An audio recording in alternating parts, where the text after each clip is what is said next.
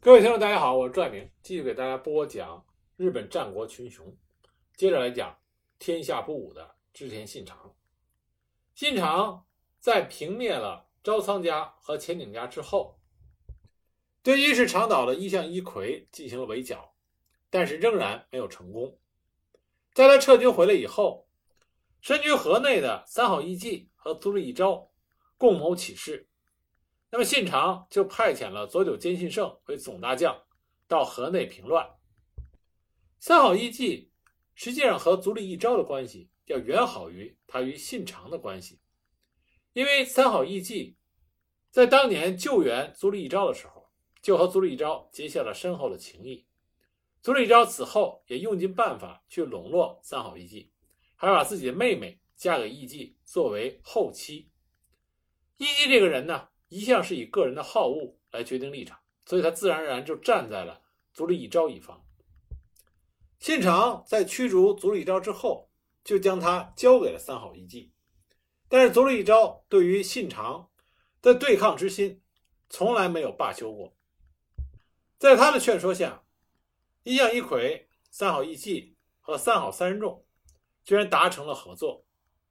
但是这个合作被松永久秀。密告给了织田信长，因此信长决定攻打接纳了足利义昭的三好义继。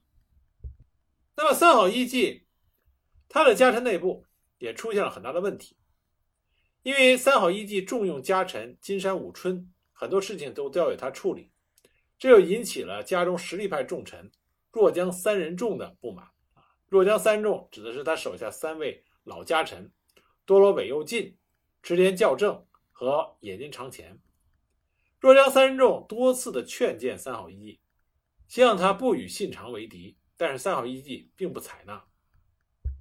那么，为了征讨三好义继，信长也是精锐尽出，他派遣佐久间信胜为总大将，那么麾下还包括织田信包、明智光秀、柴田胜家、龙川一义、安藤守就、道爷义铁、筒井顺庆等等，兵力总数。号称有三万人，信长兵分数路，让明智光秀和细川藤孝率领一万人监视本愿寺方向；织田信包、龙川一义、关胜信率五千人监视三好三人众方向；信长亲自率领柴田胜家、丹羽长秀、安藤守就、道义铁等两万人，以统领顺庆率领五千人作为先锋，直扑三好义继的居城若江城。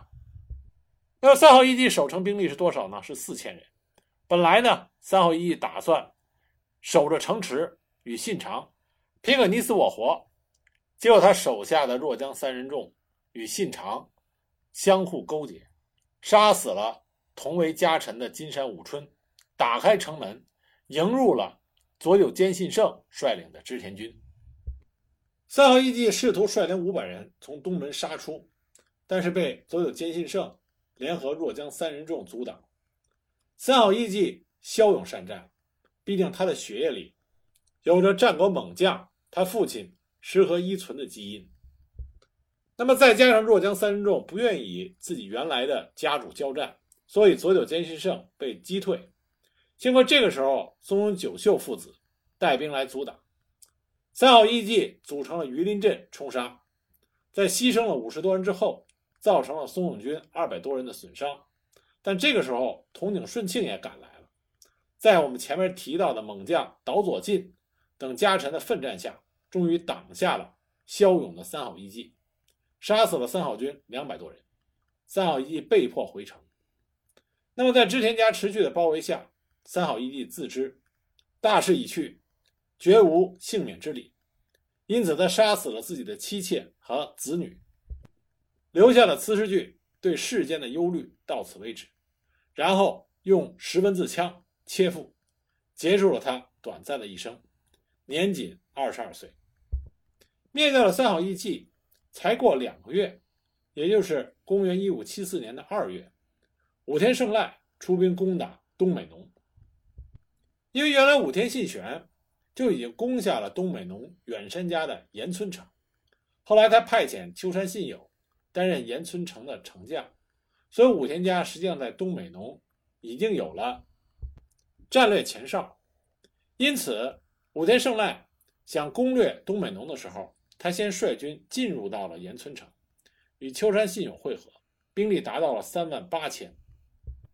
那么，因为武田家是攻略的发起方，所以当织田信长率领援救的大军大概六万人到达东美浓的时候，武田家已经拿下了东北农数个城池，正在围困明治城。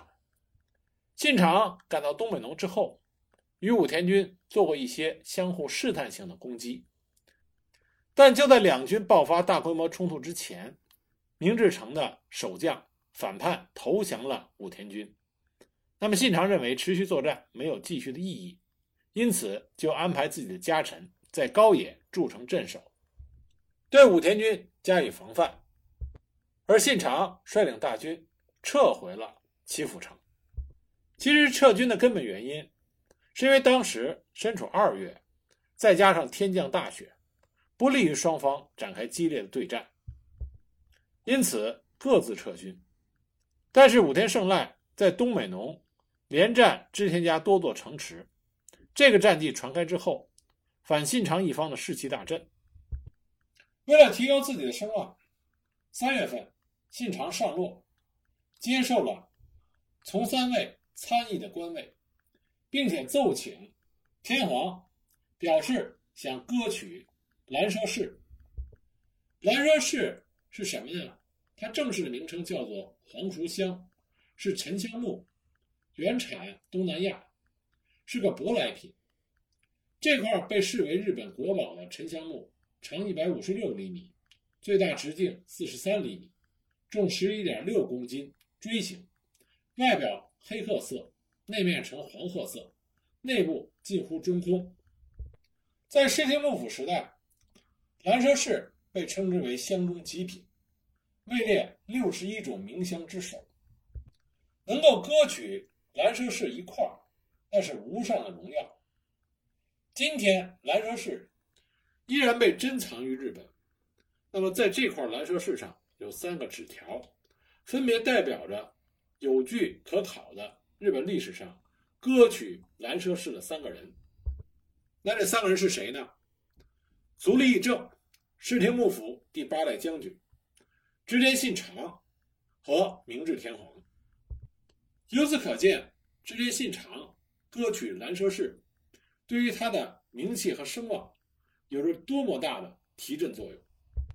他让各国知道，他织田信长与天皇之间。有着非常密切的关系。借着这样一个机会，他让各国大明知道，信长的实力已经为朝廷所承认。而就在割取了兰奢氏之后的一个月，信长派左右兼信胜将长期遭到织田军包围的右角义贤、六角义志父子所占据的石部城给拿了下来。不过，信长心中最耿耿于怀的。还是一世长岛的一向一揆。经历了两次失败，信长开始更加谨慎地筹划新的攻势。他决定集结重兵，完全包围长岛，再将敌军分割消灭。为了阻断本愿寺的陆上援军，信长下令封锁了北张到湿田之间的所有村落。驻守在西别所附近的龙川一义和木下秀长，成功的切断了长岛。与本愿寺之间的交通往来，使得长岛陷入了完全孤立的状态。为了夺取制海权，信长调集了龙船一役的伊势水军和九鬼加隆的九鬼水军，先后动用了六百多艘战舰，计划消灭长岛水军，并封锁长岛南方的海道，以免路上的敌军战败以后逃脱。一切准备就绪之后，信长于一五七四年六月。颁布了总动员令，除了明治光秀和丰臣秀吉之外，所有的重要家臣全部出阵，总兵力据说达到了八万之众，而几乎断绝了外援的长岛守军只剩下三万人，全部依托要塞固守不出。六月二十三日，信长抵达金岛本镇，又做出了详细部署。东路军两万人由长子信忠率领。主攻方向是江口，西路军一万余人，由柴田胜家和佐久间信胜率领，主攻方向鹤鸟口；中路军三万余人，由信长亲自率领，主攻方向早尾口；而水军由他的次子信雄率领，主攻方向是南部海道。七月十四日，织田军率先发起了进攻，西路军于松之木口成功渡河，击败了敌将下间玄赖的守卫部队，杀死数百敌人。当天，信长的中路军攻破了小木江城，乘胜焚毁了前州、海老江岛等据点，将本阵从金岛转移到了武名。次日，织田的水军抵达到长岛附近的水域，织田信雄率领大战船攻击大野口，九尾加隆率领剩下的数百艘船封锁了伊势湾的其他水路。随着织田军封锁网的不断收缩。长岛守军只能逐渐的放弃到外围的要塞，集中到大鸟居、小桥、乌长岛等五处要塞中进行防卫。眼看着形势大好，富柔心切的信长决定将敌军全部杀尽，因为在伊势长岛这里留给他很多不愉快的记忆。在他给家臣的信中表示，纵使长岛的叛乱者如何的祈求投降归顺。也要斩草除根，不可以赦免他们的罪责。信长重新部署了军队，将这五处要塞团团包围。包围完成之后，信长首先下令进攻的就是最外围的大鸟居和小桥。为了减少伤亡，调来了大铁炮，对要塞猛烈的轰击，破坏了外围的栅栏和塔楼。在织田军的围困和猛攻下，这两处的守军。因为弹尽粮绝，请求投降，但是遭到信长本人的直接拒绝。八月二日晚，战场周围突降暴雨，大鸟居的守军趁机逃出城外突围，但是柴田胜家率领部队追击，杀死了一千余人。大鸟居攻陷之后，信长命令将阵亡敌军的鼻子和耳朵割下来，装到船上送往敌阵，希望用这种恐怖的心理战。让负隅顽抗的敌军陷入崩溃。八月十二日，被围困两个月的小岛也提出投降，并且表示愿意帮助信长进攻长岛本营。但是信长还是一口回绝，并且将小岛守军赶往剩下的长岛、雾长岛和中江这三处要塞之内。此时，长岛粮道已经完全被织田军切断，陷入极为危急的境地。心急如焚的本愿寺显如再次向武田胜赖求援。虽然对方在八月二十四日的回信中承诺将出兵进攻信长，但实际上武田胜赖正在与德川家康作战，援助长岛的最后希望也就此破灭。九月二十五日，被围困近三个月的长岛终于支撑不住，准备请降。信长一改先前的态度，以守军全部退城为条件，接受了请求。然而，他这么做并非出于真心，而是居心险恶。四天之后，长岛守军全部投降，准备乘船离开这里。就在撤退的途中，遭到信长事先部署的三千火枪队与弓箭部队的猛击，包括院正寺贤忍和下间赖旦在内的许多人遭到射杀，少数逃到对岸的幸存者也被其余的伏兵杀死。但是出乎信长意料之外的是，屠杀的行为激怒了那些已经乘船逃离包围圈的对手。有八百名长岛信徒乘船返回，手无寸铁、赤身裸体的冲入到织田军的阵地，通过抢来的武器展开了白刃战。他们毫无畏惧，慷慨赴死。那么织田家的士兵瞬间就陷入了混乱。信长的叔父信次。庶出的兄长信广和弟弟秀成等六名亲族都在这次奇袭中被杀，全军付出了近千人伤亡的惨重代价，才勉强稳住了阵脚。更令信长震怒的是，最后竟然还有三百余人杀出了血路，从多益山和北伊势方向逃往了石山本愿寺。因为众多亲族的阵亡，信长恼怒至极，就采取了更加疯狂的报复行动。除了焚毁了院正寺，还用多重木栅栏封锁了乌长岛和中江，也就是最后两个要塞。最后四面放火，将剩下两座要塞中的信徒活活的烧死，彻底消灭了长岛的反抗力量。根据信长功绩的记录，被烧死的受害者多达两万人。在完成了血腥的报复之后，信长让龙川一义治理长岛，自己率领大部队返回了岐阜。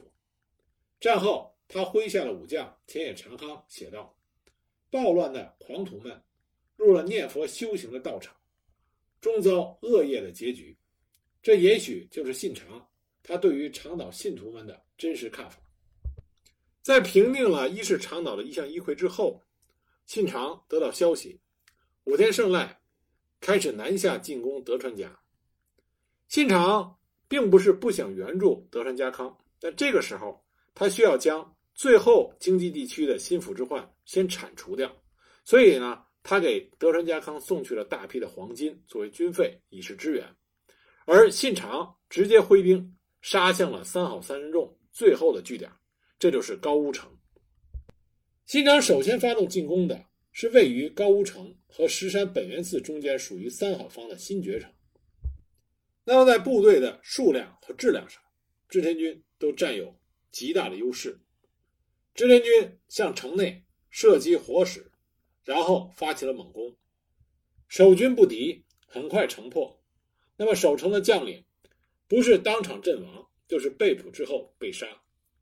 在攻下新觉城之后，信长。就包围了三好康长的居城高屋城，三好康长眼见着胜利无望，就联系信长的家臣，表达臣服之意，结果得到了信长的允许。